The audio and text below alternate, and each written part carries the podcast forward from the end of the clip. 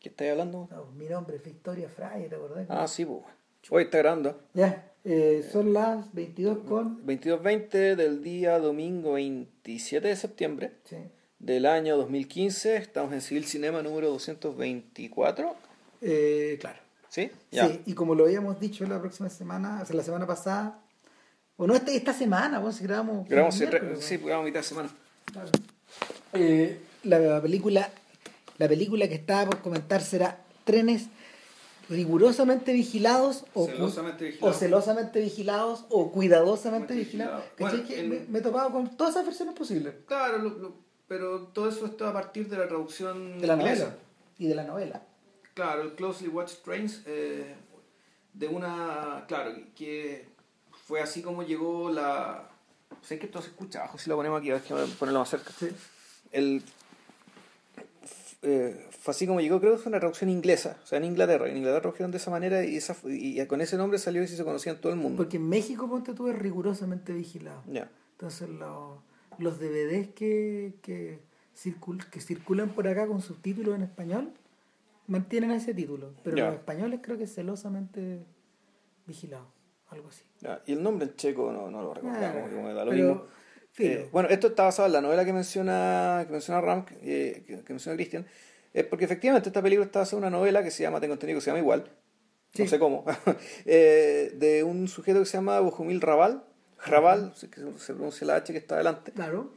y que él, aparentemente el director Giri Menzel, que, este, un miembro de la llamada nuevo, de la, nue- de la llamada nueva ola checoslovaca, eh, él trabajó mucho con este novelista. Tiene tres adaptaciones de, de sus libros, De hecho, hizo- y había una previa a esta.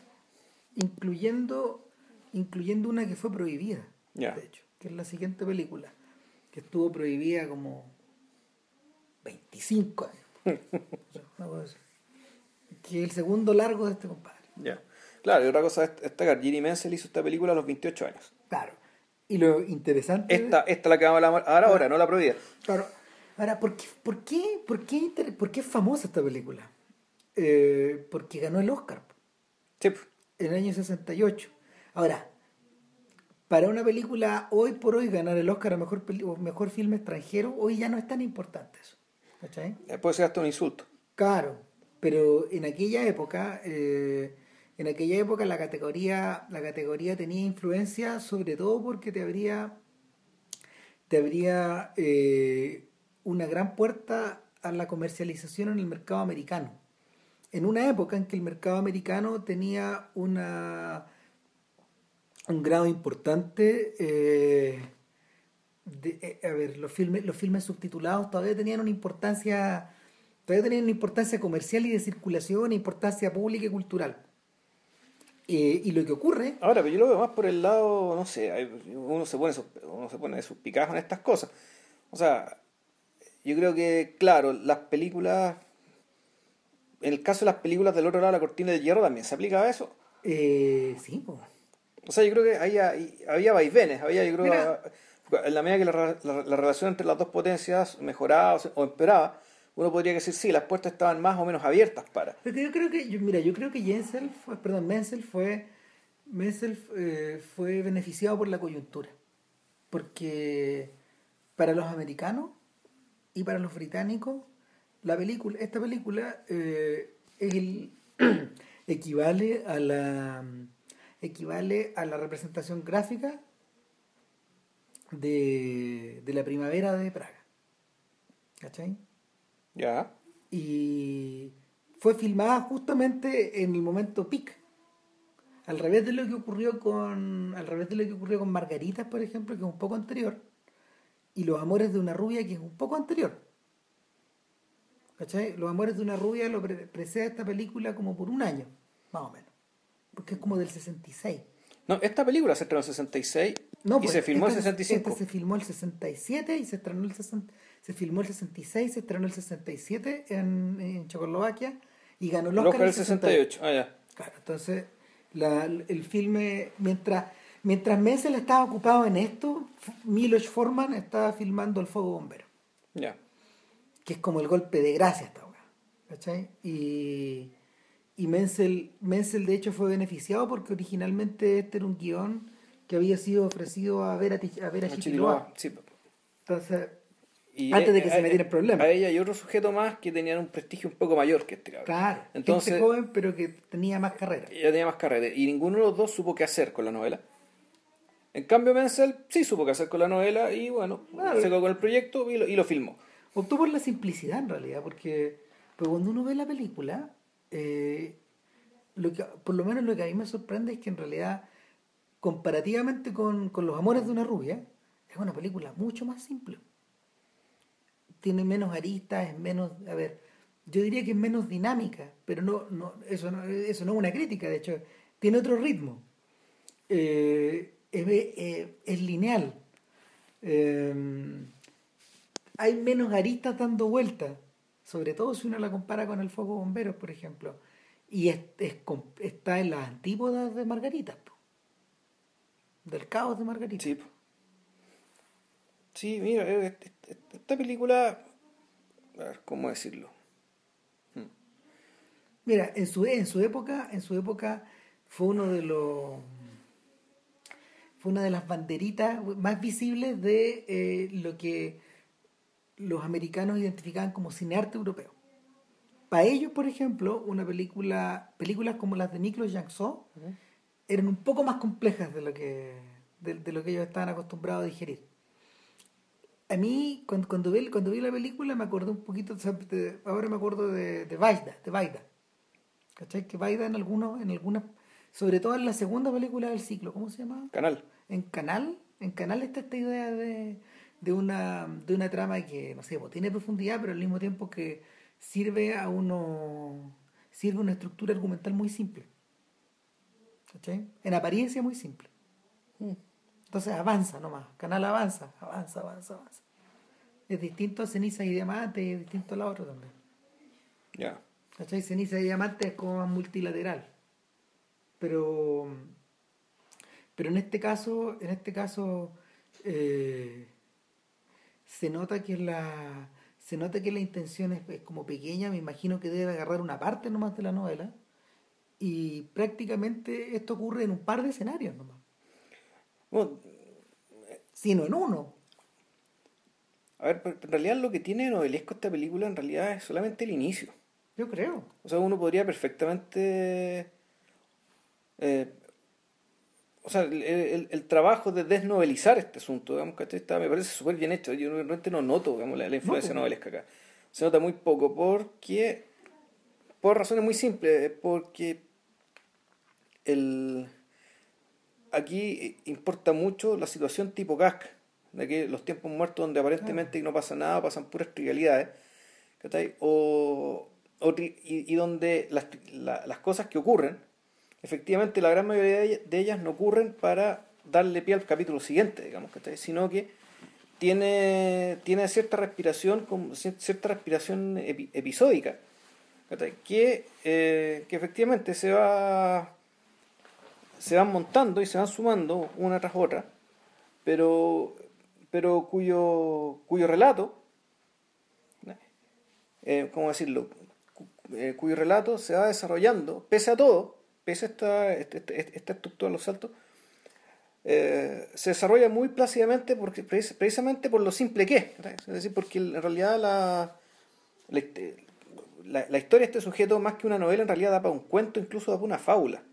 ¿Por qué? Porque, bueno, partamos de la base que el personaje es un personaje tan simple. Milos. Milos, es tan simple que es casi un animalito. Sí. y, y, y, ya es desconcertante la película que cuando él, él abre la película, él, se, está, se está poniendo su uniforme. Primero aparece él mirándose un espejo, eh, en ropa interior, se empieza a poner su uniforme y empieza a explicar. Eh, un narrador. Un, narrador que es el mismo, el mismo Milos, que empieza a explicar la historia de su familia. Y la historia de su familia es básicamente la de personas sin atributo alguno, sin gracia alguna y sin talento alguno, que logró, no vamos a decir prosperar en la vida, pero sí mantenerse tranquilamente y plácidamente en la vida gracias a haber usado un uniforme. entonces yo creo que aquí hay un, Poco, es un poco parecido, a ver, es un poco parecido al recurso que, eh, que CMX Robert Zemeckis utiliza con el teniente Dan al describir su, su, su, antepasado. Cuando, cuando Forrest Gump describe a los antepasados del, del teniente Dan, pero también a su propio antepasado, en mm. rigor. Cuando Forrest Gump habla de por qué le pusieron Forrest, era porque él era descendiente de un tipo racista que se llamaba Forrest y no me acuerdo qué cosa. Sí. sí. de que la mamá, y sí, puede ser que incluso usted esté un poco sacado de ahí. Pero el, el, punto es que la, en, ese, en, esa narración, en esa voz en off, Milos habla de su familia y de su situación y de lo que significa, sin decirlo explícitamente, pero, eh, pero, sí, eh, pero sí lo que implica el hecho de que en el fondo vive en un país tan miserable y tan salvaje que la única salvación posible es tener puesto un uniforme. Él habla de eso con tal agudeza y sin embargo esa agudeza desaparece inmediato cuando vemos al personaje real actuando, eh, desenvolviéndose en el mundo.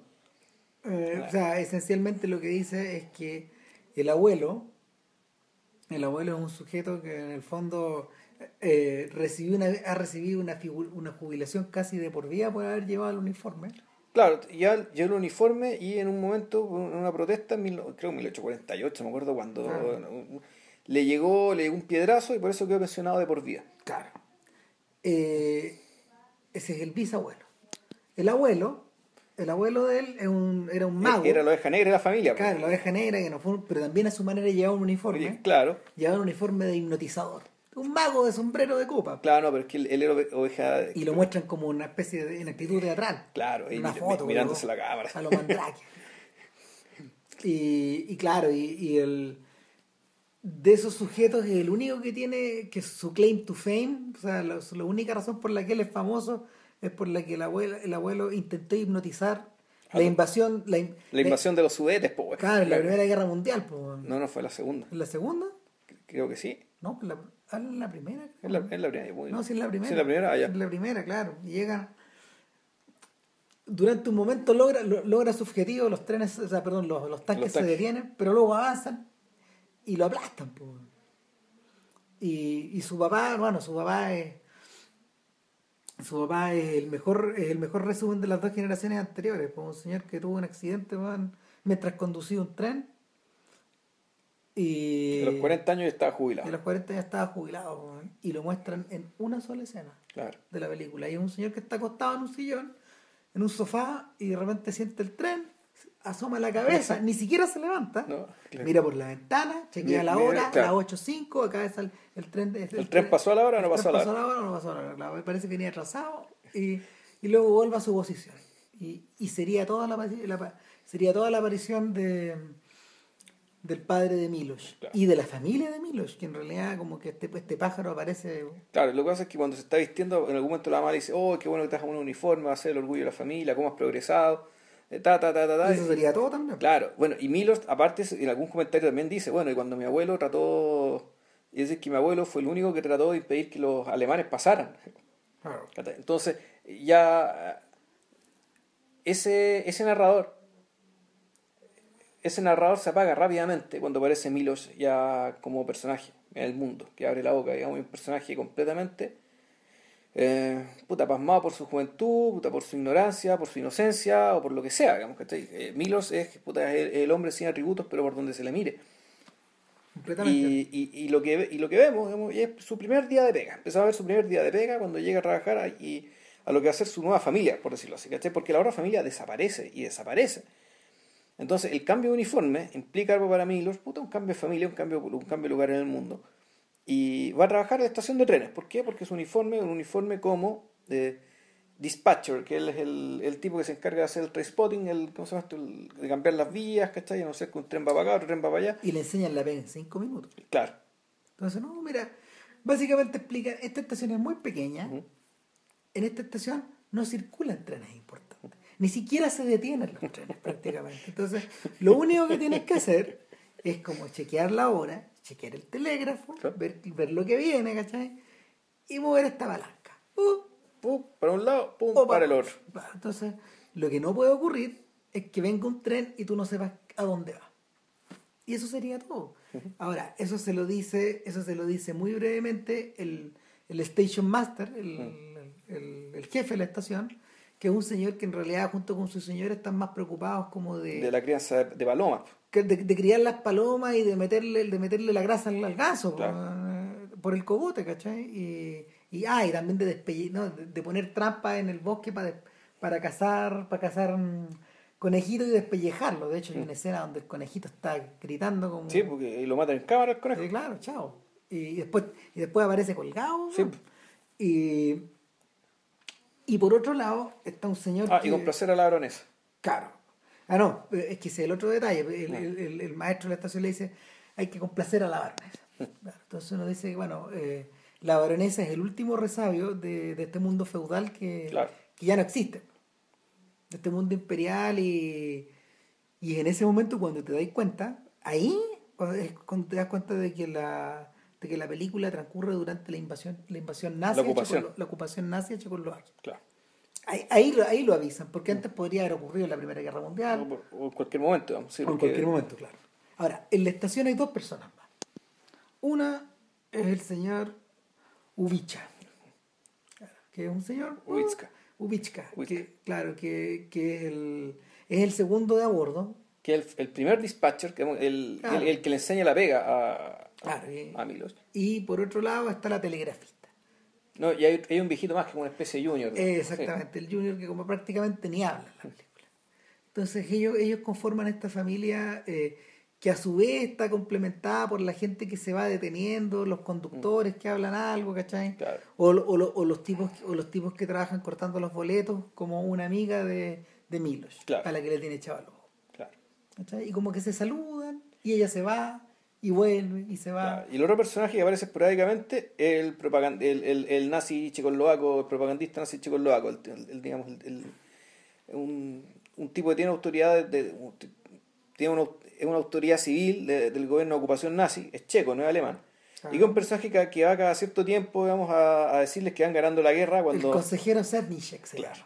Ah, y Claro. el consejero Sednicek es la es como el epítome del es el epítome del, del checo nazificado. Claro. Claro, donde el tipo cada vez que él aparece suena la marcha atrás, po. Ta, Ta, ta, ta, ta, ta, ta, ta. Ah, no, sé que no, ocupan creo que una música que ta, tarara, ta, ta, creo que son los troyanos o no que es los troyanos de Berlioz esa weá no sé por qué ocupan pero es raro porque yo, esa música también lo ocupa Chris Marker ponte tú Sí, esos documentales Sí, sí, sí. Pero bueno, el Q es Bueno. súper reconocible. Sí. Y en el fondo eso acentúa, eso acentúa una eso acentúa la sensación, ¿sabes qué? De que estáis mirando una obra de teatro, de que estáis mirando una especie de sainete. Sí. Como que el espesor novelístico que, que, por ejemplo, podría haber preocupado a Cenizas y Diamantes, que Mm. es la adaptación de un libro, ¿Ya? eh, acá está reducido a su mínima expresión. Y por lo mismo los personajes al mismo tiempo se reducen a... A ver, en principio parecieran carecer de simbología, de, sim- de- de simbología en un segundo o en un tercer nivel. Y, y como que eh, a primera vista parecieran reducidos a lo que son nomás. ¿Cachai? Eh, y a volverlo todo muy simple tan simple que no sé, po, o sea, el aburrimiento de estos sujetos llega al aburrimiento, no sé, pues los, los lleva los lleva finalmente a, a preocuparse de cualquier weá que perturbe la normalidad. Por ejemplo, en algún momento en la película llega eh, un llega un carro de enfermeras alemanas. ¿cachai? Que, no Sí. tiene, que, que lo dejaron botado ahí porque la máquina hubo que ocuparla en otra cosa. Entonces todos mirando a las enfermeras. Y mirando, y mirando, y mirando, y ellas sonriendo. Es como en MASH, Claro. donde todos en el fondo se todos se sonríen y se miran y llegan huevones de otras estaciones, ¿cachai? Claro. Llegan tipos que no hemos visto antes. Eh, y todos tienen una pasada por ahí. El mismo, Y el mismo Milos empieza a. El mismo Milos empieza a curiosear y le empiezan a dar ganas porque precisamente su amiga o su, su novia no le está dando la pasada. ¿Cachai? Y. Y. ¿Cómo se llama? Esa, eh, eh, y, esa, y, esa, y esa pulsión de macho en el fondo es la que termina arrastrando la- a, la, a la película de la primera sección donde presentan a todos los personajes hacia una segunda sección que está dominada por esta idea de que Milo se tiene que acostar con alguien porque si no no es hombre. Sí. Y, y, el, y, es fuente como de la principal desgracia del sujeto, que en último término no es desgracia, no es, no es una desgracia en absoluto, porque, porque tú lo miras y es como una... Él está en una posición media tragicómica y se trata, la, chiquilla de hecho le da la pasada, le da la pasada en la casa del tío. Y el tío es un viejo fresco que saca, que, que, que hace fotografía, que hace fotografía a la gente del lugar, la sube a unos aviones o la sube a unos fondos falsos, pero a, las jovencitas las agarra del poto o, o, las agarra de la carita para, para, para, para arreglarles el peinado, etcétera. Las está toqueteando todo el rato. O sea, puta, él eh, es, bien es bien sintomático el hecho que, que, que, esta escena, que una escena bien importante, porque es la escena básicamente que si bien por el tema del tiempo no, no, no te cuadra como el primer acto, sino que es algo que en realidad pasa después. No, porque fíjate, perdón, yo me mm. fijé, yo me fijé en la estructura de la película y, no, la, y la estructura misma de la película no tiene la... No tiene los tres actos. No tiene los tres actos, no tiene la estructura clásica de un guion. En realidad sí puede decir que los tenga, pero el tema es que el primer acto empieza demasiado tarde. Está como desplazado. Está corrido, porque el, lo que desencadena todo el cagazo que viene después es que básicamente en la, en, la casa de este tío a, a Milos le dan la pasada y, y Miloch, digamos que se apresura. Claro, en el fondo urgidísimo porque le dice, ya, pues estamos con este viejo acá, vamos o no vamos, y él le sube el volumen a una weá, le sube el volumen como una música, pero en, la oscuridad total nuestro hombre se desconcierta y... Y se apura. Y se apura. Y se apura, entonces, puta, el, lo, que es sintomático digamos, de, de esta escena es que de partida, todo esto, esto, esto transcurre en una, en una choza muy miserable, ¿cachai? En una estructura de madera, digamos que eh, muy precaria, donde todo se escucha, todo se siente, todo, y, todo, todo se nota. Pero que además es un lugar donde, eh, ¿cómo decirlo? Donde de partida es un, es un setting, como explicaba bien Ramírez, es, un lugar, por decirlo así, ya de, es un lugar depravado, ¿cachai? Es un lugar hecho para que la gente vaya, pose, para que este tipo, la gente la toque con el ojo, pero también la toque con las manos. Y, y donde incluso el, es como una especie de, lugar donde todo, donde, todo, donde todo está permitido. Porque este tipo, en, algún momento Milos como que se, ¿cómo se llama esto? Se, se, cierra con la con, con, su, ¿cómo se llama esto? Con su, con su, con su bolola, En el cuarto oscuro y el fotógrafo, en vez de escandalizarse, pues, de que su sobrina va, llama a las tipas a las que estaban sacando la foto para que fueran a mirar. Entonces, es un, esa, ese, esa casa en particular es una especie de terreno como el todo vale, ¿cachai? Eh, donde, donde, donde todo vale, pues, donde todo es cancha. Y Milos, puta, eh, Milos ahí se desconcierta, pero en realidad se desconcierta porque en realidad no entiende el todo, que en realidad todo es cancha en todas partes. Ah, y ahí estamos entrando en el tema de la película. Claro. ¿Cachai? Porque, a ver, cuando uno ve los amores de una rubia y, y ve la... Ve, al principio de los amores de una rubia, Milos Forman, que, que Forman plantea dos historias en paralelo. Uno es la historia de, de estos adolescentes que en el fondo utilizan los bailes y utilizan, no sé, pues el rock y el pop a lo checo o esta, esta, esta, mm, este aligeramiento de las costumbres soviéticas o de las costumbres, no sé, de, de, la Europa del Este, de la Europa estalinizada en el fondo. Eh, o sea, en realidad es un, un, aligeramiento de costumbre que estaba pasando en todas partes. Claro, pero, pero, pero... Eh, solamente que en el, en el, al otro lado de la cortina de hierro la cosa se iba a dar de, se, se iba a dar de una manera un poco distinta. Y de una forma un poco compulsiva. Y ni siquiera tampoco en todos los países se va a dar de igual manera, Claro, Pero en, en, en, Checoslovaquia, que se llama el país en aquel entonces, puta, la cuestión estaba pasando. Claro, y lo, y lo que, y lo que ocurre ahí, lo que ocurre en los amores de una rubia, es que por un lado la naturaleza llama y los cabros tiran como conejos, en la parte donde, donde, puedan y como puedan, pero por otro lado eh, hay unas escenas más breves que prefiguran al fuego bombero donde están estos donde están los jerarcas o, los burócratas de, estos pueblitos tratando de frenar esta weá. Y frenando de las formas más ridículas. Porque sin ocultar que ellos mismos también han sido presos esas pulsiones. Claro. Entonces el lo que parece, lo que parece sugerir eh, eh, los trenes es que en realidad eh, mucha de esta conmoción la provoca el que no ocurra nada. Esta Mm. especie de estasis de estar, de estar atrapado en este mundo donde eh, hasta los chicos que apoyan a los nazis se inventan excusas idiotas para explicar por qué los nazis se están replegando. Hay un momento donde el compañero ahí, no, no, no el consejero, no el compañero, donde el consejero dice, no, si lo que pasa es que los nazis están tratando de abrir un segundo frente.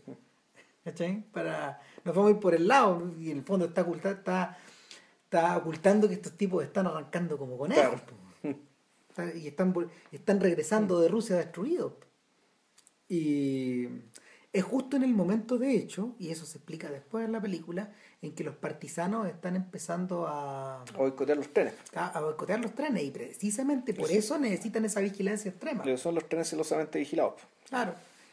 Entonces, el, en, me- en medio, en medio de este de este mundo que no se desplaza hacia ni un lado, estos weones están tirando como locos. En el- donde- el- el- y, y- y- y violando reglas como locos. Claro. Eh, probablemente contrabandeando como locos. ¿Cachai? Eh, hay un relajamiento y hay una especie de urgimiento que no es, no es transmitido en ningún momento a, a- al pobre Milos, que no entiende estas cosas. Él parece estar lejos de todo eso. Milos es como el.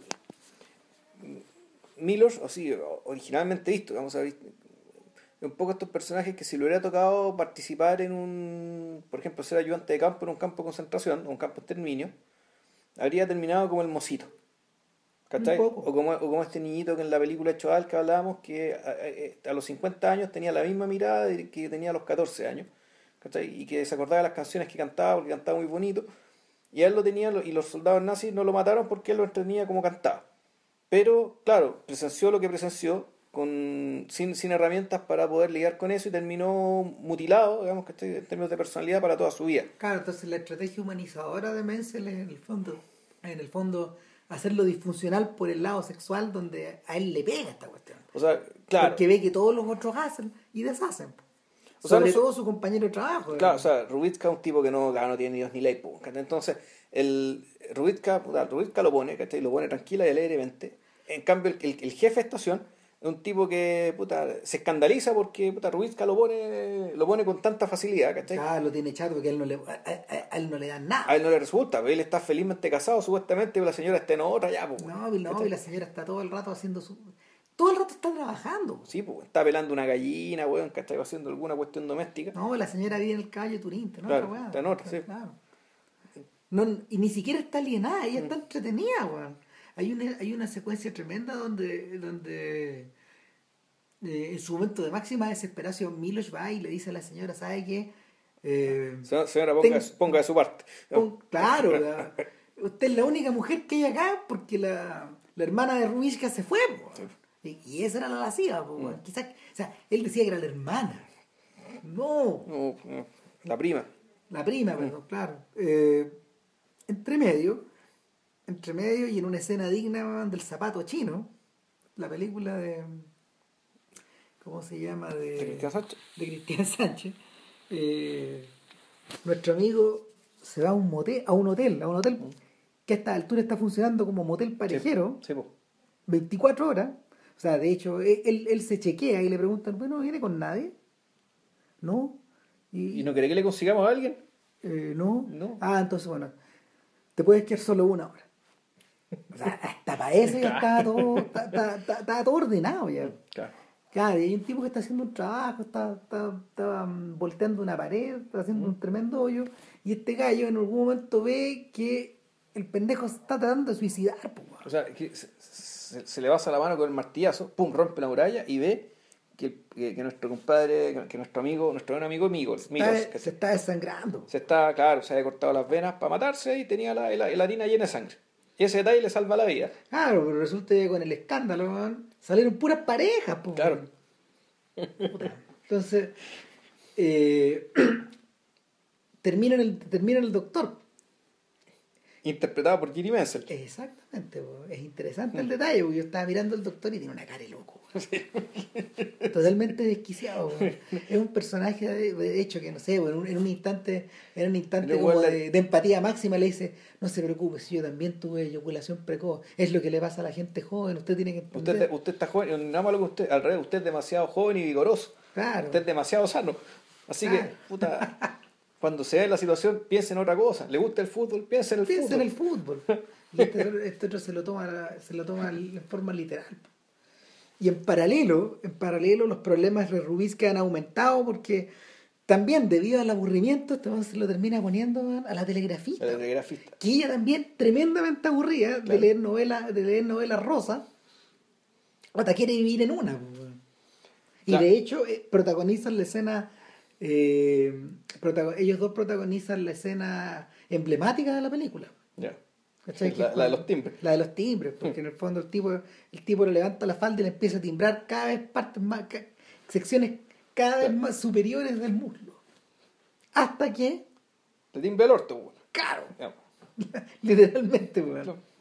Richard Schickel en una crítica decía que una de las una de las escenas es una de las escenas de sexo más imaginativas de la historia literalmente porque la el, el timbre redondo que simboliza el asterisco en el Claro. fondo puta, aparece en pantalla todo chancho o sea yo diría que es casi una toma porno sin serlo po. Sí, claro. literalmente. Claro, y es como un timbre del, del gobierno po, más encima Claro, y ese, este, ese es, creo que es la, el momento, eh, eh, esa escena es, es, es la única escena que, eh, en que pasan cosas importantes sin que esté Milos presente. Claro Y esta cosa es importante porque va a tener consecuencias. Claro, o sea, finalmente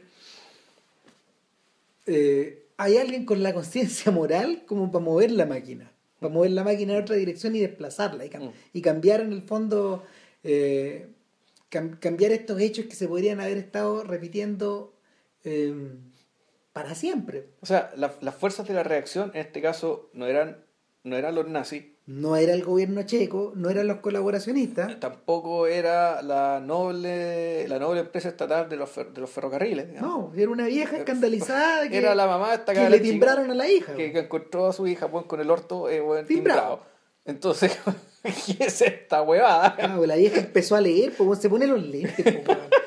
Mientras la cabra está durmiendo con la pata afuera, weón, se pone los lentes, weón, y, y como que, ¡oh Dios! Claro, eh, claro, y, y- Entonces, y- weón, eh, eh, además, pues, es- dice las grandes verdades de la historia, ¿cachai? Las grandes fuerzas de la reacción, weón, son las viejas, ¿cachai? Entonces va esta vieja, weón, ¿cachai? Y empieza a huevear, ¿cachai? Y como, De- y como de- a una de- vieja que empieza a huevear, no voy a decirle que no, porque la vieja huevea, y huevea, y huevea, y huevea. Efectivamente, se echa a andar, weón, la y no máquina. lo para nadie. Claro. weón. Porque primero, primero va, obviamente, donde el jefe de la estación. Claro. Y el jefe... puta, Puta, es que son cosas que pasan. Que no, y el, el jefe con, se conduele, weón, porque se, se conduele con su desgracia de tener este huevón ahí. No, no, solo tirando, sino que jodiéndolo porque llegó la vieja, joderlo, Claro. ¿cachai?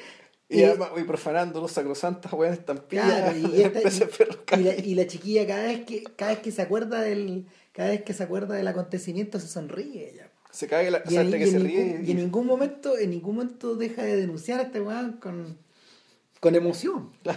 Claro. Y acto seguido, la vieja va eh, y lo denuncia donde el consejero. Donde los nazis, po, weón. Claro. Y, y el, el tipo le dice, la verdad es que no podemos hacer nada, salvo cursar eh, una amonestación, una amonestación por escrito. Claro. Y después va a, la- va a las cortes. po. Y, y en cada escena todos le levantan la falda a la cara. po. Y todos miran. Claro, es, a- a- es la escena que están todos los jueces mirando el poto a esta, a esta cara, weón. Aparece un huevón y dice, oiga, esta tinta es Pelican. No se le va a borrar en una semana. po, weón". No, y, y- y uno se acuerda también de la, de la escena del, del concurso de belleza al fuego bombero. Tal cual. Ahí do- donde, donde el mismo principio está elevado a la quinta potencia. claro, pero claro, aquí todavía tú decías, es un sainete ambientado en otra época. Sí. Eh, por lo tanto, claro, el, el, el palo, el golpe ¿cachai? hacia, no, no es tanto hacia el régimen, sino que el, el- el golpe que esta película, creo yo, tiene que ver ya como, en el fondo el golpe al uniforme. No, no- no importa el color que sea, o no importa, ya esto, esto es una película más bien, yo diría, más- no sé si anarquista sería la palabra, digamos, ¿cachai? pero sí uno nota la, una antipatía hacia toda forma, hacia toda forma de, de- hacia toda forma de organización estatal política. digamos, De hecho, de hecho, te iba a preguntar algo que se repite en los comentarios de distinta gente. Y es la.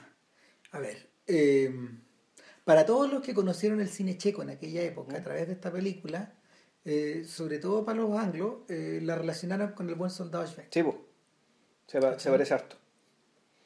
Se parece... ¿Tú que te la leíste? Yo me di Soldado Schweik, pero, o sea, lo que pasa, el Soldado Schweik, eh, Es una, bueno, es una, de la- es una de las narrativas nacionales más importantes de, sí, por la literatura checa de todas maneras. y lo de la literatura centroeuropea. de la- o sea, en idioma, en idioma checo, ¿cachai? es la más importante del siglo XX, yo creo. Más importante. Porque, claro, más importante que Marqueta Lazaro proba- probable- para estos efectos. Mm, sí. Puta, no, no lo sé. O sea, es que el Soldado Schweik, eh, Marqueta Lazaroa yo creo que es más conocida por la película que por la novela. Sí, el Soldado Schweik es conocida la novela. ¿Se Es hizo conocida, película? Es importante. No lo sé. Es probable que sí, pero puta, es que es complicado porque el Soldado Schweik es un tipo que... eh, y aquí está un poco el tema de quién es realmente Milos, ¿cachai? Porque Milos es el personaje medio impávido, ¿cachai? Puta, que está ahí, al, al que básicamente le llegó el verano a la vida, weón, ¿cachai? Y empezó Claro. a dar jugo, weón, por, por, por el verano. O Milos es también una cabeza que piensa, ¿cachai? Y que es la, es la cabeza que piensa y que da, que da la narración original, ¿cachai? La, ¿Sabes narración, la, la- la narración del principio. Entonces es un personaje que en realidad, puta, es como que anda, se anda haciendo el tonto. ¿cachai? Y el soldado Schweik es precisamente eso, es el hombre pequeño, ¿cachai? pequeño en el sentido de que... ¿El puta, tonto pillo? puta, es que todo el mundo cree que es tonto, todo el mundo lo toma por tonto, pero en el fondo el tipo siempre logra lo que quiere. Eh, ¿Cómo? A través de eh, marear a los demás. Marearlos con historias, marearlos con cuentos, es que hay un momento que se sabéis que es lo que queráis. Ya, y, no más. y, y así Sveik en general zafa, weón. Se la arregla para zafar. Ahora, no se la arregla para zafar embaucando ni engañando, digamos, no, no, no, no es una rata, no es una cucaracha, no, no es esto, no es No es. Claro. Sino que es un. Lo, lo suyo es una especie de ingenio de, de una, una- un ingenio manipulador que le permite que básicamente lograr lo que él quiere a través del hastío. ¿cachai? O sea, sabes que ya está bien, ya, ya, puta. Porque el tipo bueno, habla, ya habla, ya habla, empieza a contar unas historias, bueno, ¿cachai? Y en el fondo, como diría eh, Harold, eh, Harold Bloom, lo que hace Schweik es con su verborrea termina tragándose la razón del otro. ¿cachai? Como que la mastica, ¿cachai? ¿Qué es lo que hace Y Cantinflas? el no? pensamiento del otro, puta, un poco eso, sí. Sí. En realidad sí. Sí, pero ahora, Cantinfla, que, pero Cantinfla ya es más radical porque Cantinfla ya empieza a inventar palabras, empieza a caer en el sinsentido. Es un sinsentido que, ¿por qué? Porque la idea es que sea, es que sea cómico, digamos, para el espectador. No, claro, y apunta a la verbosidad latina también. Y bueno, el, el punto en común es que eh, la verbosidad del joven Cantinflas se utiliza contra figuras de poder. Claro. O sea, y, y, y la importancia de Cantinflas radica en que en el fondo eh, cada uno de estos afectados de su cantinflería eh, eran personajes que estaban ordenados en la sociedad por revolucionaria de, México. ¿Cachai? El cura, el profesor, el Paco, el político, Mm, etcétera, etcétera, etcétera. Puta, el soldado Schweik la cosa era complicada porque él era parte del Imperio Austrohúngaro, donde por lo tanto él como soldado y soldado checo, bueno, soldado raso checo, puta, estaba por debajo de los oficiales checos, que a su vez están por debajo de los oficiales austriacos y que más arriba- y, la conclusión era que mientras más arriba en la pirámide, más estúpida era la gente. En rigor. ¿cachai? Eh, a lo forman, sí, más o menos. O sea, sí, pues, tal cual. porque la estupidez sumaria en el, en el tope. En el tope, claro, ya, puta, Francisco, en el soldado Schweik, Francisco José y los, marisca- los mariscales austriacos, weón, eran, eran, puta, es que es como lo, como lo veía el, el autor de Soldado Schweik, un anarquista, ¿cachai? Que, donde toda solemnidad y pomposidad es sinónimo de estupidez, ¿cachai? Así de simple, ¿no? ¿cachai? O sea, cualquier buen emparenado con 10 medallas en el pecho, weón, ¿cachai? Porque Catch pa- 22. para ganarte esas 10 medallas tenéis que ser hueón. Ya. En, puta, el. Bueno, eso, es- eso, eso es Bake. Aquí, más que la actitud, ¿cachai? Porque la, la faceta ingeniosa de Milos en realidad no se ve nunca. Lo, La única parte que se ve es la introducción inicial donde habla él, donde incluso puede ser él ya una especie de Milos muerto, digamos, ¿cachai? O, otro, o, es, o no sé quién. Un Milos post-histórico. Claro, un, un, Milos que está mirando las, las cosas ya desde el, desde, desde, el más allá, ¿cachai? Eh, pero el pero visualmente se parece mucho al soldado Schweik. ¿Por qué? Porque el uniforme, ¿cachai? Porque el uniforme es, muy parecido, un soldado a los de los trenes, pero el hecho es que el soldado está siempre con uniforme. ¿Por qué? Porque es el buen soldado Schweik, digamos, el, nombre, el, el, nombre del libro, digamos, siempre lo pone a él en la situación de tener que zafar dentro de un Olimpo estupidez, digamos, que el ejército iba a colmo, de un Olimpo estupidez que el ejército austrohúngaro. ¿Cachai? ¿Sabes que mientras hablábamos... Este imperio decadente que se está cayendo a pedazos, ¿cachai? Y, y más atrás, eh, estaba todo el rato pensando en MASH. Ya. Pero MASH, a ver, MASH parte de presupuestos similares. En el fondo, eh, Camino al Tope es un cúmulo de estupidez. Eh, rodeándolo, en el fondo, hay una situación estática que no se mueve hacia ningún lado, donde en, esta, en esta suerte como de de campo hospital van llegando, es que de campo hospital, pero en realidad es una carnicería. Van llegando, va llegando los cuerpos o los enfermos. Llega la carne y... Son operados mm. o son destazados y luego salen. Sí, pues es una industria. Salen vestidos o salen, en bolsa. O salen en bolsa. Y, y entre medio de eso, eh, estos jóvenes obviamente, no sé, pues empiezan a hacer crisis, empiezan a enfermarse, empiezan a volver locos, pero al mismo tiempo tiran como locos, estafan como locos, ah. huevean como locos. Sí, pues sí, que es como el service comedy. Claro, la única diferencia, la única diferencia es que Trapper y Hawkeye, los protagonistas de esta historia, eh, no son el buen soldado Schweik, en el fondo son unos...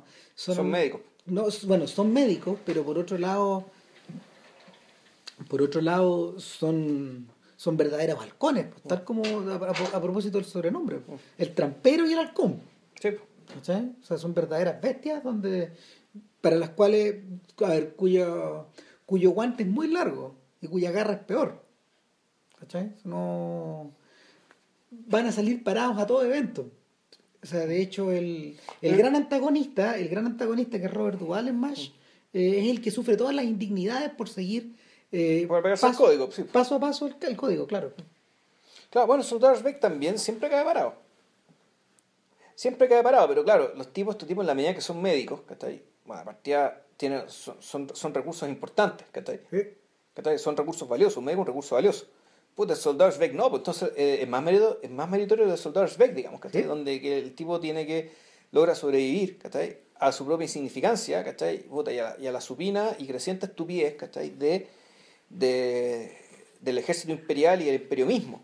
Claro, no, estos otros, estos otros sujetos en el fondo eh, son los héroes de la película, pero pero Robert Altman también los pinta como chacales. O sea, son chacales, pero bueno, al fondo, al lado de la carnicería en la que están metidos, lo, de son pecados, son pecados veniales. Y por último, y en último término, en realidad, ¿qué es? Es, eh, es, la gente a la, que, a la cual obligan a meterla en una organización que dentro de una organización industrial burocrática. ¿Cachai? Y los tipos, básicamente, bueno, hacen la pega, digamos, ¿cachai? Pero el tiempo libre, bueno, puta, se dedican a al golf. Al, al golf, a pasarla bien. Y, a las enfermeras. A las enfermeras y todo el asunto. Pero claro, eso se lo permite porque dentro de esta burocracia son médicos, es decir, son recursos valiosos, son engranajes importantes de esta mm. industria que, como decís tú, recibe carne, ¿cachai? Y recibe un insumo llamado carne, digamos, ¿cachai? y genera dos productos, gente sana o gente muerta. Igual que un hospital normal, digamos, ¿cachai? En zona, en tiempo de paz, en Santiago de Chile, la clínica alemana, Las Condes o cualquier poste, digamos, ¿cachai? Solo que allá, bueno, ya en tiempo de guerra, por lo tanto la operación se complejiza un poco, ¿cachai? Pero bueno, la misma digamos, es decir, cuando te entra el fiambre, ¿cachai? ¿Cómo sale el fiambre? ¿Sale parado? Sale O, sale acostado. Punto, ¿cachai? Una industria, una industria. ¿cachai? En ese sentido, el, claro, la... Eh, a ver, lo que, a mí lo que me pasa, a mí lo que me pasa con, con Milos es que él nunca se integra de una manera funcional o de una, o de una manera racional o de una manera mm, industrial a esta máquina. Es que, bueno, de partida, la máquina es muy precaria, Pero claro que sí. O sea, como decías, como decís tú, su pega era cinco minutos, mover una cosa para acá, mover otra cosa para allá. La maquinaria es tan precaria que el consejero nazi, el hombre todopoderoso de la región, es un weón que llega en un auto que se monta arriba de los rieles. Claro. Que llega en una dirección, pero que para poder devolverse tiene que retroceder, tiene que ir para weón. atrás. O sea, el auto, el auto ni siquiera puede dar vuelta. Claro. Eh, eh, puta, eh, hablamos de ese nivel de indignidad. Claro. O sea, y hablamos de un nivel de, hablamos de un nivel de vacío y de, de- a ver, de vacío y sin sentido, weón, al punto weón, de que el conductor de uno de los trenes, utiliza la máquina como museo para poner sus cuadros, weón. Entonces le pide conseje, le pide consejo al, al amigo ahí, y el amigo le dice, no, lo que pasa es que tienes que usar tal trazo, de tal forma. Puta, pero está- el colmo del aburrimiento, weón. Hay otra escena que es muy bonita, que es cuando por alguna razón a Milos lo hace subir al tren de los nazis. A unos trenes celosamente vigilados. Es un momento de gran es un momento de gran equívoco porque en el fondo viene, viene un tipo del fondo corriendo. Viene un tipo del fondo que viene, no, no se sabe si de otra estación. ¿Quiénes los partisanos? Sé qué hueá. Claro, los, los partisanos hicieron volar el tren, Claro. hicieron volar las vías. Los nazis las están poniendo. Huyan, porque nos van a cachar a todos. Y en ese momento, tú te das cuenta de que por debajo, toda la, toda la faramaya de la estación era partisana. po.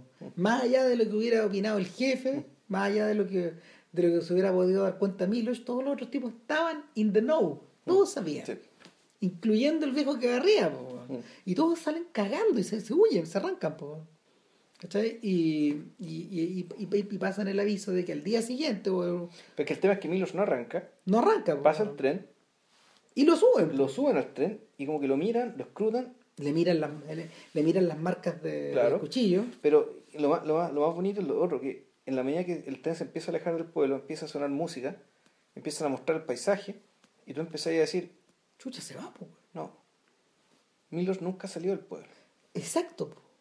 El, el, yo, lo, lo que yo dije es, Aquí O sea, Milos, dije- Milos conoció el mundo, weón. ¿se lo están llevando? Este weón está empezando a dejar el único pedazo de tierra que Ah. ha conocido en su vida. Claro. Y, y la impresión es, es- es tremenda, weón, porque empiezan a, empiezan a aparecer lomas, eh, casas, rejas, que este weón nunca ha visto. No, y eso te lo dice la música. El, eh, aquí la música es bien importante, digamos que está En la película y en, en esta escena en particular, Sí. la música es preciosa en la película. Sí, pero aquí es donde creo que cumple, donde, donde más, donde es más evidente el rol que, que- el, el rol que cumple, digamos, ¿cachai? donde es más evidente ¿cachai? que eh, es más evidente que aquí la música nos dice algo que... La música se va moviendo al ritmo del tren. Sí. Y con una música con violines, que orquestación clásica, que podría ser un poco al estilo de Leroux, que de Leroux, una cosa así. No, no recordamos el nombre del compositor checo. Pero efectivamente, queda claro que, mientras él está conociendo el mundo, los nazis están diciendo si lo matan o no. Porque, lo, porque lo miran con una cara de, este weón ¿qué es? ¿Qué agarramos, weón? ¿Qué es él? ¿Qué No íbamos a llevar al otro, weón. ¿Qué es? Claro, y, y aquí, claro, uno, uno ve el, el, el afiche, el afiche checoslovaco, digamos, de la Mm. película. Sí. Es un poco la, es la mirada impávida, ¿cachai? Con los ojos bien abiertos, ¿cachai? De este, de este cabro que en el fondo puta, que no entiende nada. Bueno, o lo único que entiende es que quiere ponerlo, ¿cachai? Y el resto, en el mundo de fila, weón. Eh, Y- ¿sabes qué? yo estaba pensando, yo estaba pensaba como en un animalito de granja, weón. Esa es la sensación. Que tú lo sacáis y te lo lleváis, te lo lleváis al matadero, te lo lleváis a, te lo lleváis a otra granja, lo vendís, lo, ¿cachai? Es una cosa así. Y, y finalmente, eh, Y lo sueltan. finalmente empezáis a, finalmente empezáis a pensar en la indefensión de la gente misma ante este horror. Hay cierta, como bien decía ah, hace un rato, hay ciertas acciones textuales que, que recuerdan a esta suerte como de, de indefensión a lo que había. Claro. Cuando, cuando la cámara de Lanzmann, por ejemplo, se, se concentra en el conductor del tren que llevaba a la que llevaba a, lo- a los campos de concentración a los judíos, por ejemplo. Y, o cuando o cuando la cámara revierte, no sé, pues a mirar a estos pueblos polacos, donde el siglo XIX todavía existe. Claro. ¿Cachai? Y hay gente que está en las esquinas parada esperando que, esperando en sí, eh, esperando, ¿cómo se llama? enchufar al caballo con la con, con la carreta, ¿cachai? O, o embarrados van hasta las rodillas. Eh, esa gente. Y, tú decís, ok, ya, eh, este cabro es esa gente. Y, y, el, y esta maquinaria, esta maquinaria de horror que no para y que literalmente no para en el pueblo porque el tren continúa y no sabes qué lleva, presumes que lleva presumes que lleva eh, pero nunca municiones, por ejemplo. no, nunca se dice. efectivamente, en algún momento el, tren de la escena culmina de la película lleva municiones, pero en ningún momento se menciona. ¿Qué es lo que lleva? No, pues en, ningún momento te mencionan ni Theresienstadt, ¿cachai? Ni, ni Auschwitz, ni ningún campo, porque Theresienstadt era un campo que estaba en República Checa. ¿Mm? ¿Cachai? Entonces, bueno, ¿qué hay en los trenes? no, no es que no sea importante, ¿cachai? Es que pareciera ser incluso que eh, uno, uno está viendo también la película un poco de la mirada de este personaje que en realidad no entiende nada. No, pues. De hecho, el, el, gesto que él hace como de ponerse la mano en, la, en, en, la, en el saludo militar ante el tren que pasa eh, eh, y, y el, el, tren pasa a una velocidad y, y lleva consigo una lleva consigo un, una nube de polvo que los tapa y los deja ciegos. Eh, su superior, el que las hace todas, claro. cacha la ironía del asunto, digamos, y se guarda cuando se debe, se queda callado cuando se debe y la hace cuando la hace. Claro. Pero este otro, este otro pavo eh, que, que, va y le confiesa a medio mundo, incluso hasta el cura, el cura está más preocupado de arrancarse, de, ir, de, irse a un pueblo donde no, de irse un pueblo donde no lo vayan a coser, digamos, eh, em, y lo invita a ir a la parroquia, donde ofrece todo tipo de soluciones. Claro, actúa como si fuera un vendedor el cura. Eh, no, eh, no tiene filtro el chiquillo. O sea, el... Y, y, por lo mismo, por lo mismo, mientras tú vas viendo la película, tú tenés la sensación de que al final va a terminar, va a terminar colgado de un gancho, como una presa, como el, como el, como el, como el conejo, como el ganso, que están, que están siendo, que, ya están siendo adobados, listos para ser consumidos. O sea, eh, mientras tú vas viéndola, por, por lo menos mientras yo la iba viendo me quedaba bien claro que iba, que iba a haber una víctima al final. Ya. O sea, no, no, tuve en ningún momento la, la sensación de que se salvaba, por ejemplo. Y aquí tampoco estamos, digamos, spoilando la weá. Porque, no, pero porque, porque a lo que va, a lo que va es una, en una pura dirección. Eh, en cierto momento de la historia, en cierto momento de la historia, de hecho, eh, viene este cambio cuando le avisan a. ¿Cómo se llama? ¿Brinca? ¿Brinca? Eh, Rubicka. Rubicka, a Rubicka, eh, que viene este tren y que, bueno, es su deber como buen partisano oculto, puta, echarse el tren. claro, el tren. Claro, entonces Victoria Fraye, que es una, una agente una, un agente secreto, una, eh, el, contacto. Claro, el, contacto de los partisanos que le va a pasar la, les va a pasar la, el explosivo. Y es lo más sexy que llega al pueblo. Claro, y había y en su y antes había sido artista de circo, pues, entonces era ya las tenía todas, Claro. Mata Harry. Mata Harry. Entonces llega, les pasa eh, es un, también es una aparición absolutamente arquetípica, ¿cachai? Un personaje que no es un personaje, sino que es un eh, ni siquiera un arquetipo, es casi un maniquí, Exactamente. Y es... un maniquí que llega, ¿cachai? Que, y que por lo tanto hace dos cosas. Uno, entrega el paquete con explosivos. No, no debe ser tan ordinario. Y dos, bueno, puta, le resuelve el problema a nuestro amigo Milos, ¿cachai? Porque Rubizka se, se había y dice, oye, buen puta, ayuda a este caro que está con problemas. y Milos, puta, efectivamente, ¿cachai? Eh, eh, se inicia, weón, puta, cumple, hace las tareas como Dios manda, weón. Y el otro día está con la misma pose, ¿cachai? Que tenía Rubitska cada vez que, puta, se le daban las cosas. Entonces estaba parado al lado de la vía del tren, silbando, fumándose un cigarro. Entonces, claro, el, uno cuando, cuando, cuando aparecía esta escena, cuando aparecía Rubitska en esa pose, tú decís, puta, pareciera que esto quiere decir algo. Y está agarrando como los riñones. Claro, y, y, el tema es que cuando ya Milos está en esa misma pose, tú dices, ah, efectivamente, eh, o sea, por repetición, la, la, semiología de la película se, eh, se, te hace evidente, digamos, y se te reafirma. Al principio uno puede tener alguna duda, digamos, pero finalmente se repite con otro personaje. No, no, no hay duda. Entonces, claro. Eh, ahí lo que pasa es que aquí toma importancia el tema de la el, tema del, timbrazo en el orto, digamos, ¿cachai? Es que justo cuando eh, Rubitska iba... Tiene que ir a volver, tiene que ir a su, encaramarse a poner la bomba. Ah, claro, tiene que subirse a tirar. a tirar la bomba al tren este. La tren que va a pasar, puta, justo llega el comisionado nazi, weón, ¿cachai? Con la vieja mierda, weón, con la, con, y con la, con la telegrafista y arman todo el sainete que puta, que lo que usted hizo es muy grave, muy feo, una deshonra para el uniforme, una deshonra para, para, para el servicio estatal checoslovaco de trenes, weón, y bla, bla, bla, bla. Fue una escena lo más absurda, weón. Claro, y el cabro, primera vez proactivo, weón. Claro, ya teniendo resuelto su problema, ya... Se incorpora a la historia. Efectivamente, ya en su condición de hombre. O sea, entonces él, él, él básicamente obtiene dos cosas a partir de eso obtiene eh, una seguridad, seguridad en sí mismo. Autorrespeto. Una seguridad que le permite moverse. Y dos, puta, adquiere conciencia histórica e incluso una toma de partido político, por último, una toma de partido, o al menos, en este caso, claro, era partisano, básicamente, no necesariamente comunista, pero sí de eh, un, un, ejército de liberación nacional. Opositor. Sí. Entonces, el, el hecho, que se, el, hecho de, de, haber, de, haber, resuelto su problema, puta, Milos llega y dice, oh, me doy permiso, me tengo que ir. Agarra el paquetito, güey, puta, y hace lo que tenía que hacer Rubitska. Se encarama. Se encarama y, y, pasa lo que tiene que pasar. Arroja el paquete.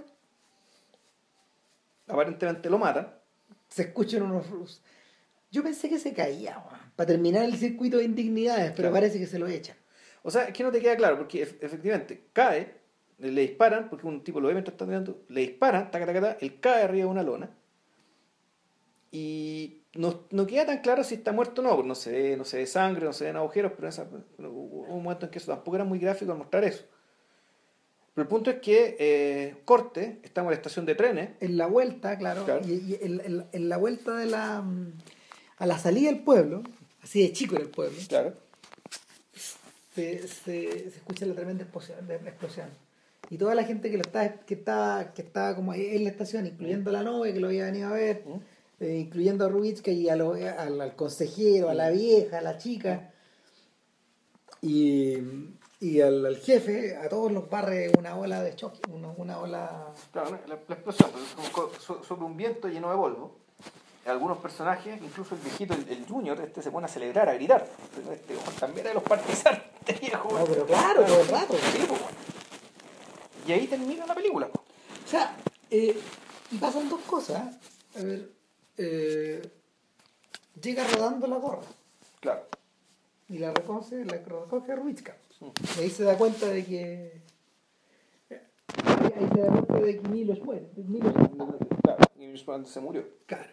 Y, y lo segundo, que es lo más impresionante, es que esta nube negra se empieza a acercar a la cámara. Y la nube negra es el fundido claro. Que es muy bello mm. Esta nube negra que finalmente eh, es el cierre de la historia. Eh, es la historia, es la historia con H mayúscula, que lo tapa todo, que lo ennegrece todo y que lo confunde todo y que, lo, y que se lo traga todo. Ahora, hay un segundo final, que está filmado y todo. ¿Ah, sí? yo no lo he visto, pero lo leí por ahí, en, la página de Wikipedia, de hecho sale. Lo muestran y, en el fondo, mira, se los voy a leer para, no, para no confundir. A ver. Porque, porque es, una, es un final que eh, Menzel y su equipo grabaron, pero que no, no, no está muy... Lo sacaron, pero. Entonces Ah, pero era un final que venía después de eso, era como. Era, Claro, es en una, versión, en una versión alternativa, a Milos no le disparan y no se cae al tren, pero. Eh, pero muere en cualquier, de cualquier modo cuando el tren eh, a ver, espérate, claro el, tren con la bomba con la bomba de tiempo encima se va hacia adelante lejos de Milos por una distancia pero luego empieza a devolverse. Ah. Y el tren se empieza a devolver, a devolver y a devolver, explota y se lo lleva todo. Ya. ¿No sé? Se lo lleva todo. Ese, ese es el otro final. Ya. ¿Sí? Ahora, sea como sea, cualquiera de los dos finales, eh, tienen, una tienen una impronta al mismo tiempo de tragicomedia y, y ridiculez, po. Sí. O sea, eh, en su máximo acto heroico, al incorporarse a la historia, este hombre nuevo Dura un minuto. dura un minuto. ¿Cachai? Dura lo, Que, que era su problema inicial, digamos. Claro, no, y en el fondo, en el fondo dura lo que dura la oposición checa a antes de ser aplastada en la primavera de Praga, finalmente. Mm. Finalmente eso es lo que pasa. Dura, dura lo que dura lo que dura Dubček weón, oponiéndose weón, a, a la Unión Soviética en O, Hungría. Puta, bueno, dura lo que duró el abuelo tratando de ponerse al, al paso de los tanques nazis. Claro, tal cual. Y la historia se repite. Y se repite en clave tragicómica. Mm. ¿Cachai? Y. eh, a mí me da la sensación de que a mí, me da la sensación de que en la segunda película que no hemos visto con, con JP, en la segunda película de este dúo, eh, el, el asunto se pone debe ponerse más peludo. Claro, porque en el fondo aquí, aquí, eh, aquí funciona la gran omisión. ¿cachai? Que la gran omisión es, es que pareciera que están hablando de otra cosa. Te ponen el asunto del tema de los nazis, ¿cachai? Eh, Porque claro, es un, trauma que está, que es un, trauma reciente, donde el, la, rebelión, digamos, de nuestro personaje después de resolver su problema sexual, es una rebelión que tiene sentido. Pero es el, hay cierta hay cierta cosa puta, anodina, por decirlo así, respecto de la forma de mirar este periodo de la historia. Donde lo único que está es la lo único que está, está la, está la comedia, está la ridiculización, donde está la omisión de lo que pasó con los campos, donde está la omisión de donde no se dice. Eh, no, no se habla de este elemento súper importante, pero que al mismo tiempo te da la impresión, te da, también te da la impresión de que en realidad no está hablando de los nazis, sino que está hablando de lo otro, ¿cachai? que se omite, no se habla nunca, nunca se menciona la palabra Partido Comunista, no se menciona nunca la palabra régimen, digamos. Y esta, y esta como gran omisión, ¿cachai? es como el gran gesto deliberado para decir, sí, en realidad también estamos hablando de esto. Estamos hablando de esto, pero esta cuestión, pero... Y por lo, igual terminó siendo tolerado porque, bueno, se omitió se convirtió como el gran elefante, digamos, del que, del que no se habla, pero como no habla de ese de- del elefante, digamos, ahí, eh, del elefante en la habitación, puta, la, la censura yo creo que no tenía nada que decir. Pues mira, en la siguiente película, que se llama Pájaro en el Alambre, es la historia de unos personajes considerados burgueses por el partido y que son llevados a trabajar en un basurero. Ya, Y, y ahí los tienen. ya. Entonces me, me imagino que debe haber sido demasiado puntuado. También actúa, eh, también actúa Milos. El Ya. actor se llama Václav Nekar. Ne- o Nechar. Sí, O sea, está vivo. Claro. Y tiene una historia bien curiosa, po, porque este gallo era un rockero de esa época. Era un músico. cantante, sí. Claro, pero resulta que eh, en el 2007 lo acusaron de haber pertenecido a la policía política desde el año 77, weón. Ah, Diablo, weón.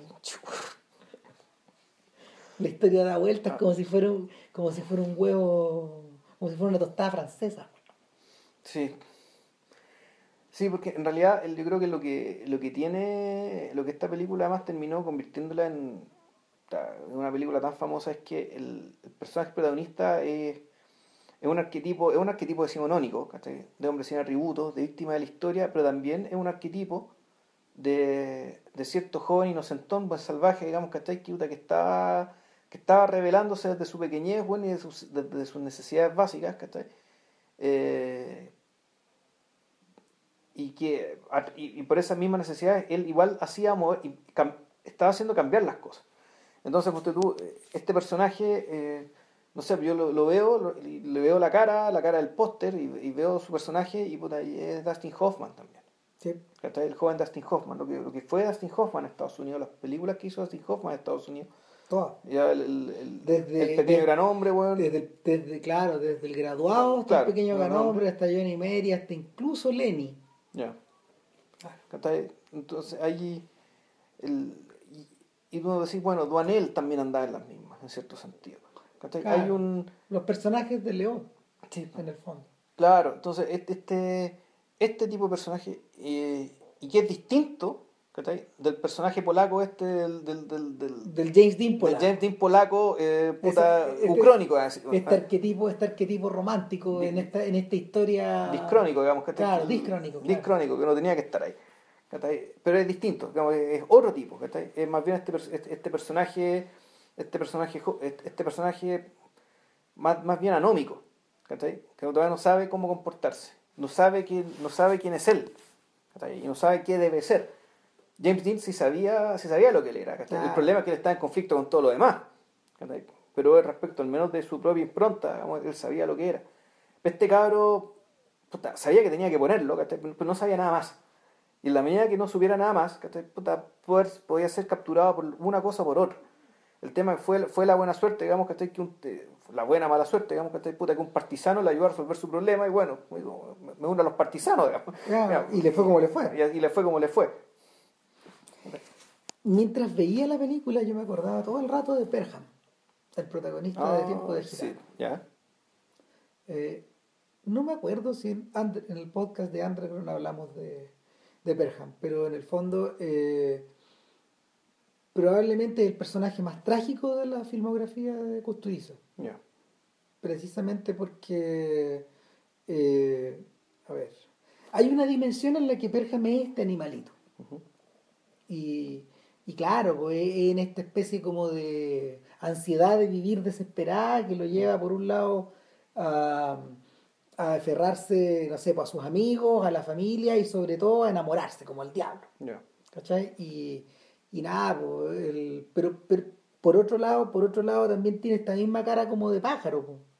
tiene esta misma cara como de mm, su- sus facciones de hecho son, son como me- parece, parece un ave, pues, bien narigón, muy flaco, eh, Sí. con los ojos medio saltones, con los lentes puestos encima, ¿cachai? Con un ojo tapado. y a un adolescente en el fondo. Y, pero por otro lado, eh, el mundo se ceba en Perham. Le cae de todo.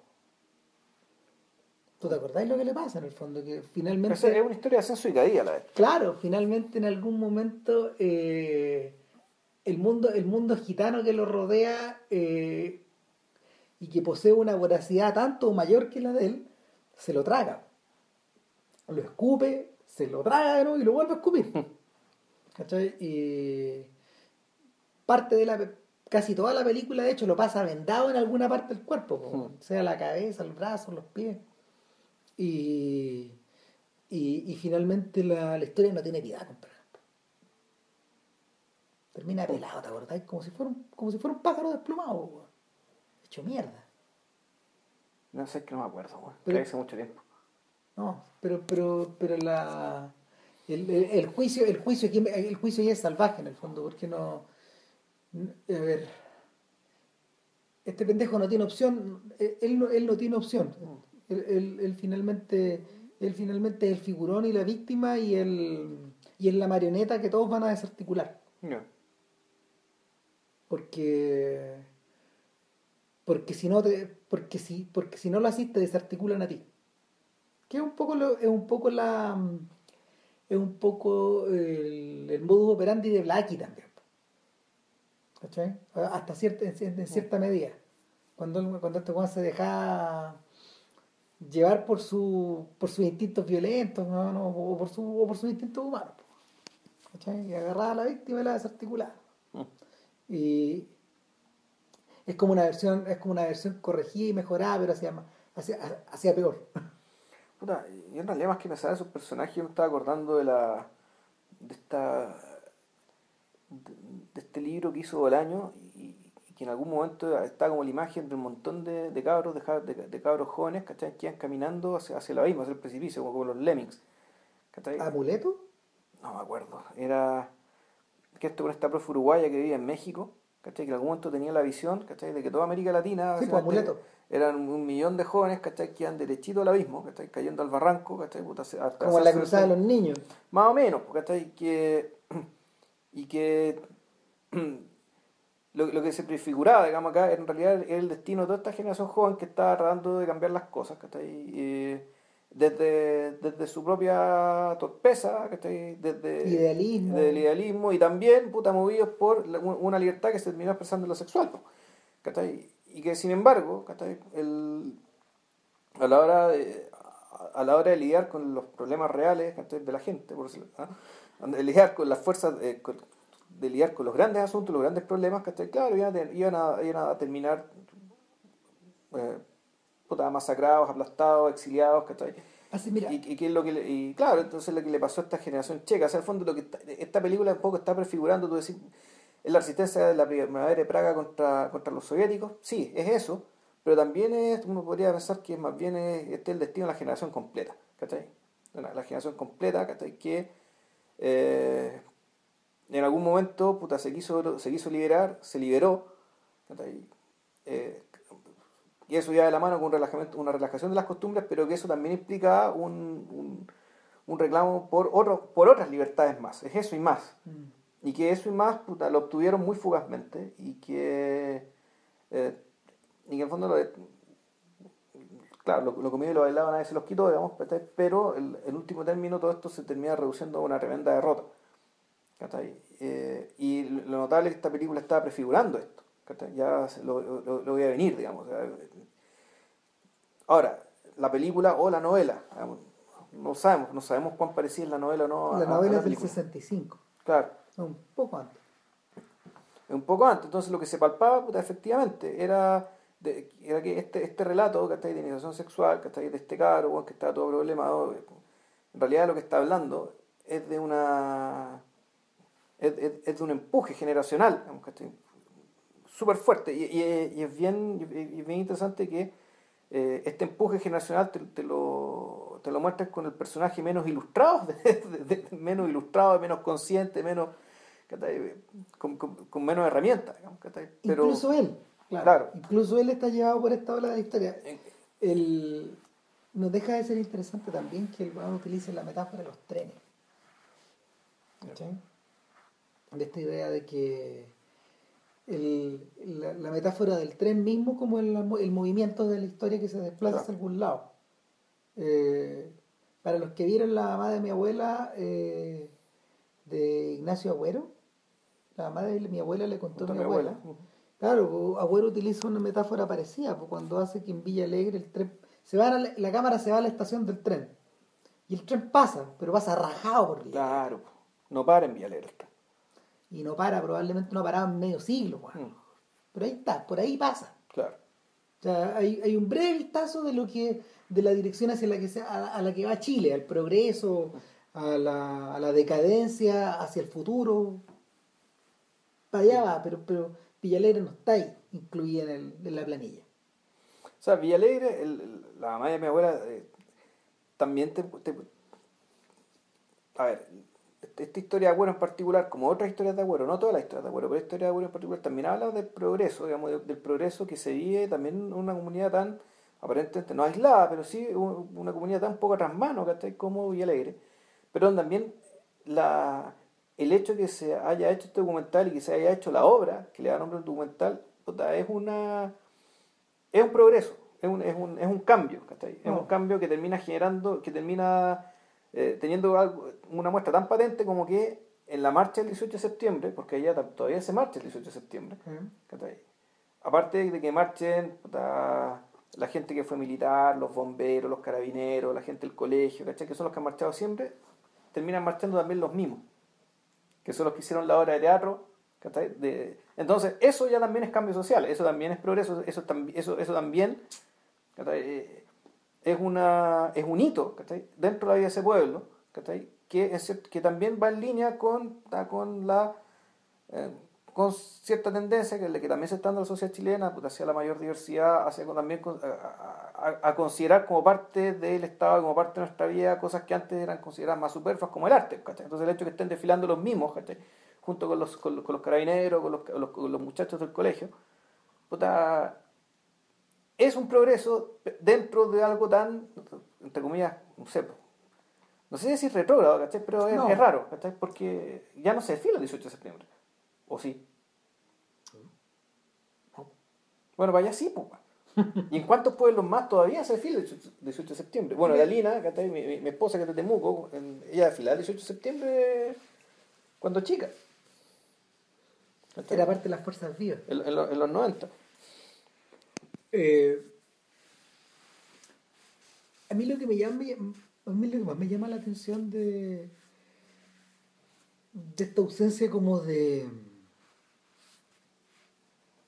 de sociedad, de vida pública en este pueblito cagón de, la película de los trenes, es precisamente eso, que no, no puede haber progreso en la medida que no hay pueblo. Claro, hay gente. La hueá un páramo, o sea, esto podría transcurrir eh, solar y esta Sí. o sea, más allá de estas rejas, ¿qué hay? Es la guerra, pues. Y, y en esta película rara vez se dispara una carabina, weón. Sí, no se escuchan balazos, no, se escuchan bombazos, así como si estuvieran... Está tan lejos de la guerra que no llega la guerra. Mm. hasta la guerra les pasa por el lado. Diablo. Eh, ¿Y qué comentamos la otra semana? Puta, no sé, weón. Teníamos varias, ideas, pero ahí vemos. Ahí vemos. Pero bueno, eh, ¿qué vamos acá hasta ahora? Vean la película. Eh, para los que quieran verla con subtítulo en inglés, la alcanzan a divisar en YouTube. Está ahí. Está ahí, yo la vi, yo la vi, yo la vi en Dailymotion. Con subtítulo en inglés. ¿Estaba buena la calidad? Aceptable, ¿no? Así, bueno, la zorra, pero aceptable. Ahora no cuesta encontrarla para bajar tampoco. Pero, ¿sabes qué me costó? Sí. O sea, la encontré, pero no, no tenía mucho, muchos seats, o sea, mucha, mucha fuente de la cual bajarla, o sea, no voy a bajar rápido. Ya. Entonces ahí, ahí la en Dailymotion nomás. Así que, pero ahí está, y, pero, el, pues no sé, pues, esta película que yo sepa, pues tú la tuvo azúcar. O sea, de hecho yo la tengo en un DVD con subtítulos en español. Pues, o sea, si la tuvo azúcar es porque está con subtítulos en español en alguna parte. Sí. así que ya saben ya. Así que ya saben. Véanla y eh, será hasta la próxima. Chao. Que estén bien.